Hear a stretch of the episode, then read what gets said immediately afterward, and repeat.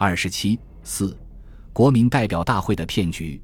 由于帝国主义列强态度变化和北洋派内部风波的平息，袁世凯及其党徒乃悍然不顾人民的抵制和反对，决定尽快实行君主制。他们认为，时间越拖，天下越乱。这种乱不是由于帝制运动引起的，而是因为没有皇帝。只要有了皇帝，就可以稳定人心，出现安定的局面。于是，由梁士仪、杨度等人指挥。全国请愿联合会向参政院呈上第三次请愿书，推翻了原来召开国民会议的成案。他们说，国体问题发生以来，至今已有悬崖转石、不治地不止之势，四民百业严谨以待久矣。他们以原来召开国民会议的方法过涉繁琐，而大势所趋又难久持为理由，要求参政院本立法贵简。虚实贵短的精神，另设机关征求民意，以定国体，而固邦基。同时上请愿书的还有全国商会联合会、教育会联合会等团体。参政院便以尊重民意为名，于十月六日开会，决定不再召开国民会议，而以国民会议初选当选人为基础，选出国民代表，组成国民代表大会，决定国体。袁世凯接到参政院咨文。于十月八日公布了国民代表大会选举法，并于十日申令说：“本大总统受国民之付托，以救国救民为己任，民所好恶，良用精精，唯有遵照约法，以国民为主体，务得全国多数正确之民意，以定从为。”又命令经外文官武将保全地方，今后国体之最后解决。所谓保全地方，就是无情的镇压反对帝制的活动。关于这一点，在内务部十月三日至各省的密电里说的最为露骨：清除乱党，严防煽动。各地文武官吏心领神会，纷纷回电表示效忠，奉天断之贵，保证境内治安，可负完全责任。上海镇守使郑汝成说：“汝成之力足以担任维持，望抚顺舆情，速定大计。”湖北王占元保证历任地方治安。张勋复电说：“勋军驻扎地点均已布置严密，务使跳梁之北无隙可乘。”安徽倪思崇保证：“凡所以维持秩序、防患未萌以及保护外人生命财产，自应担负完全责任，并另筹马步炮十五营派皖北镇守使倪玉芬统帅驻蚌埠，以备缓急而资调遣。”湖南汤湘明说：“倘有阻挠救国大计。”适当为王前驱，除此公敌。四川陈毅表示：“我军人以定乱保安为天职，但知效忠元首，不识其他，袍泽同行，心相导助，所愿中原有主，保我黎民世世子孙免沦异域。”北京为各省做出了保全地方的榜样。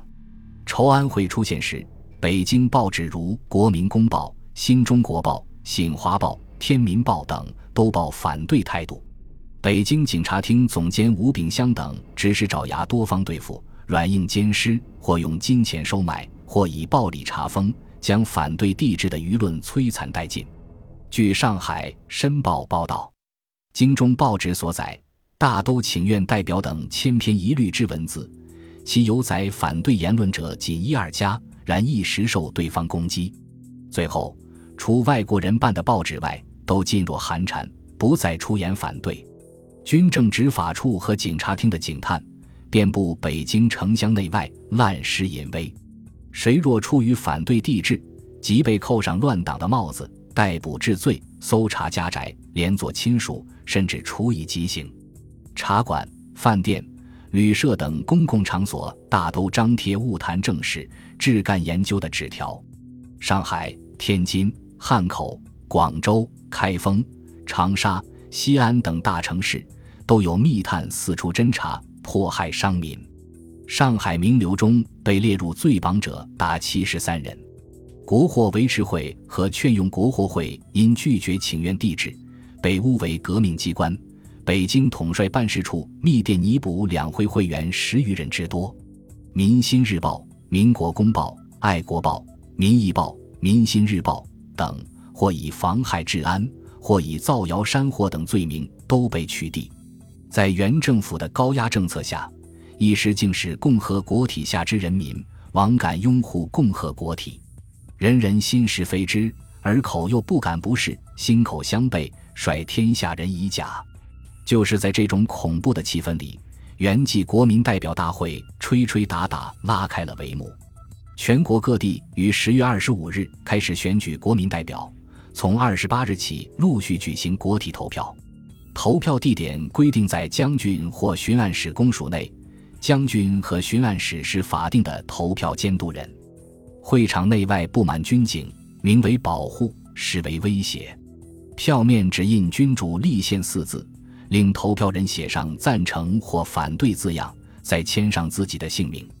投票前，每个代表发大洋五百元作为川资或公费。将军或巡按使还要发表演说，痛抵共和，称颂军宪。在这种情况下，自然没有人敢写反对二字了。投票之后，紧接着又推戴袁世凯为皇帝。至十二月七日，北京及各省投票推戴一律告竣，先后上报参政院，并推定参政院为国民代表大会总代表。与此同时，各省将军、巡按使，包括对帝制一度持保留态度的冯国璋、张勋、陆荣廷、唐继尧、龙建章等，都有劝进的密呈或密电给袁世凯，报告各地选举投票情形，内容差不多都是万众欢腾、歌声雷动之类的话，又都要求袁氏抚顺民情，早登大位，以成天命而为人心等等。此外，北京及各省商民团体的劝进电报、呈文、奏折，形形色色，成百上千，有的省数十件，有的省一二百件，多者达三百余件。文电的多少，以该省官吏对帝制的态度为转移。不少电文都是数百人签名画押，以示郑重。如奉天商会会长孙百湖等一千铺户，广东七十二行商券进团五百一十五人。以杨度等六君子为首的宪政协进会会员一万五千余人，这是帝制运动中列名最多的一个劝进表。等等，袁世凯差不多全部批阅了这些文件，有的还批上发登公报字样。段芝贵的代奏文电首屈一指，原批奉电甚多，然不宜多发表。在文武官吏和商民的一片劝进声中，自称国民代表大会总代表的参政院。于十二月十一日上午九时开会，举行所谓解决国体总开票，由秘书长林长敏报告全国国民代表大会之人数与票数。各省国民代表共一千九百九十三人，赞成君主立宪票正好一千九百九十三张，没有一票反对，也没有一张废票。各省的推戴书上一致写着：“公代金大总统袁世凯为中华帝国皇帝。”并以国家最上完全主权奉之于皇帝，承天见吉，传之万世。当场，杨度和孙玉云提议说：“本院前由各省委托为总代表，由应以总代表名义公上推戴书。”秘书长立即拿出早已准备好的推戴书，当众朗读，歌功颂德一番之后，要求袁世凯抚顺舆情，登大宝而思慕群生，履至尊而经纶陆河。参政全体起立，一致通过。十一点半，在欢呼声中散会。当天中午，袁世凯接到推戴书，立即发回，并申令另行推戴。他首先表示：“查阅法内在民国之主权，本于国民之全体，既经国民代表大会全体表决，改用君主立宪，本大总统自无讨论之余地。”他明明是同意推翻民国了。但接着他又故作谦辞说：“唯推戴一举，无任妨害。天生民而立之君，大命不易，唯有丰功盛德者，始足以居之。本大总统从政垂三十年，叠经事变，辛亥之冬曾居要政，上无弊于国际，下无己于生民，追怀故君，以多残旧。今若骤击大位，于心何安？此于道德不能无残者也。治之保邦。”守重大信，民国初建，本大总统曾向参议院宣誓，愿竭力发扬共和。今若帝制自为，则是背弃誓词，此于信誉无可自解者也。望国民代表大会总代表等熟筹审虑，另行推戴，以固国基。另行推戴世假，要党徒为他背誓失信，进行洗刷失真。按照预谋，同一天下午五点，参政院再次开会，由秘书长报告袁氏咨文。孙玉云等提议说，此事既属全国一致，元首亦未变过服于情，理应由本院以总代表名义呈递第二次推代书，仍推秘书厅起草。众赞成，退席休息。秘书厅仅用十五分钟就拟成二千六百余字长文。参政院继续开会，众人对推代书均无异议，乃于当晚进城给元。在这个推代书里，称颂原有精武、练新军、匡国、屠杀义和团、开化、办新政、靖难、绞杀辛亥革命、定乱、镇压二次革命、交领、承认日本二十一条要求等六大功烈。不仅功烈迈越百王，而且德行也炫绝古出。